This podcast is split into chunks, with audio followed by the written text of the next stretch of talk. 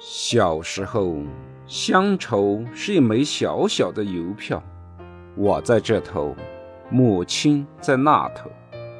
长大后，乡愁是一张窄窄的船票，我在这头，新娘在那头。过去的户籍政策，造就了无数的牛郎织女，每到假期方可鹊桥相会。当下的城乡差异，东西部经济发展的不平衡。造就了人员的全国大流动，背井离乡，在大城市里夜以继日的拼搏，但每到春运，便能创造出世界奇迹的人口大迁移。在祖国大地上，星罗密布的铁路、公路、航空网络，载满了返乡过年的人，也载满了乡愁，洒遍大街小巷，遍布村村寨寨，家家户户洋溢着团圆幸福的气氛。收假了，带着沉重的心情，带着对家乡和家人的不舍，又得踏上外出的征程，返回到工作地。何以解乡愁？返乡创业，一个讲了很多年，在政策上不断鼓励的新兴行业，是否适合作为你的职业选择呢？我们先来看一下关于返乡创业的一些数据。二零二零年返乡创业的数据。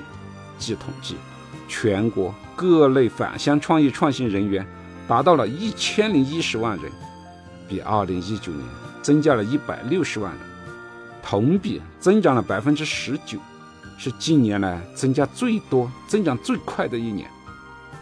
拼多多发布的《二零二一新兴农人成长报告》将九五后的农业创业者称为新兴农人。报告显示，拼多多平台上的新兴农人。更乐于回乡创业。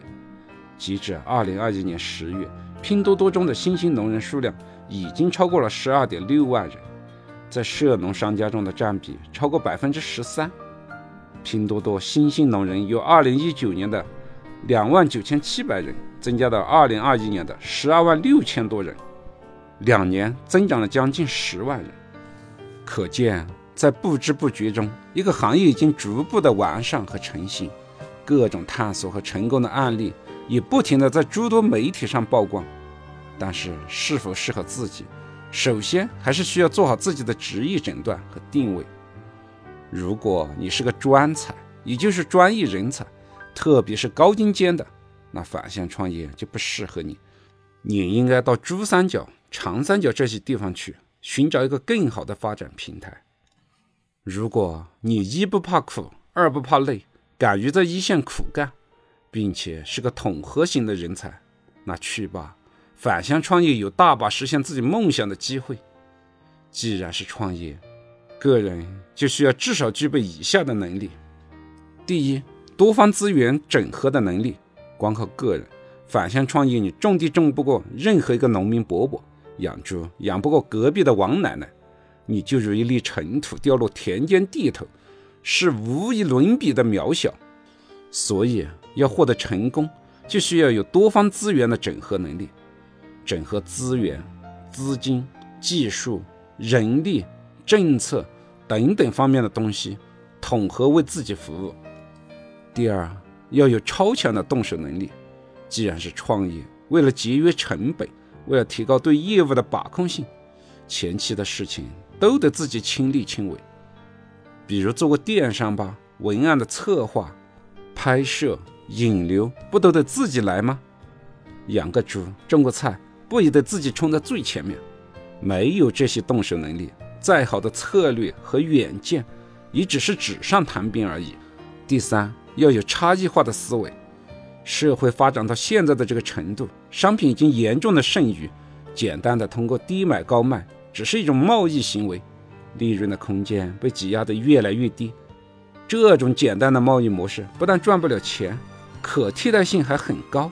需要有差异化的模式，实现自己的精准定位，满足客户的特定需求，或者能解决客户的某些痛点。第四，自我解决问题的能力。很多想法都很美，但真要落到实地去做的时候，才会发现有很多的困难，还有很多的障碍。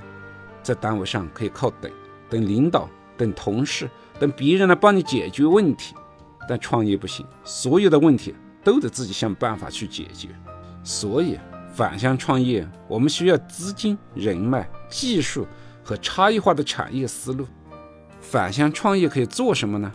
至少有以下三方面：第一是农业，规模化、产业化的农业，通过技术来提高产量、降低成本；发展生态化的农业，打造生态的品牌。满足中高端人群的健康生活需求。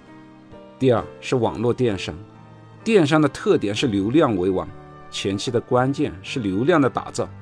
每个平台有各自的流量规则，需要自己去学习和运用。平台的打造和吸引流量，不只取决于你的内容，还在于运用平台的流量规则进行规范化的运营，这也是需要不少的时间和资金投入的。李子柒在最后感慨：“资本真是好手段。”但是如果前期没有运营团队的打造，他又如何能在众多的主播中快速的脱颖而出呢？第三是有技术含量的消费服务。反向创业的目标客户无非两个方向：向上为城市里的中高消费人群，高质量的客户有利于获得高利润率，同时获得更高的粘度。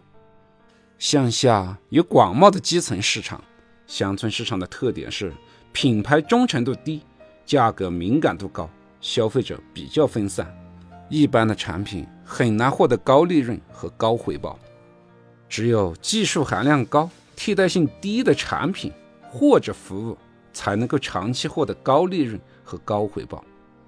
所以，像汽车、机电类的技术服务。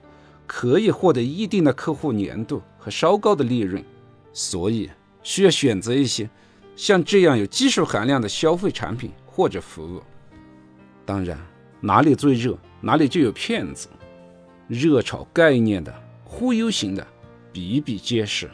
打开某度的搜索，随便输入个“反向创业”的关键词，大部分链接都是广告。你要是信他们的。还没创业，自己就已经被别人收割了。当年玛卡的种植可算是一个经典的案例。昂贵的种苗和刚开始看上去很美的销售价格，很多人把资金投入到其中，结果大量产品出来之后，却没有地方可以销售。在创业的道路上，各种培训、种苗、加盟，是收割你的创业资金最快的方式。所以需要多方考察。多做可行性研究，以防刚出道就被收割。何以解乡愁？返乡创业是条路，但请不要走上被骗的道路。感谢您的聆听，欢迎订阅，我们下期接着聊。顺思财宝，下期再见。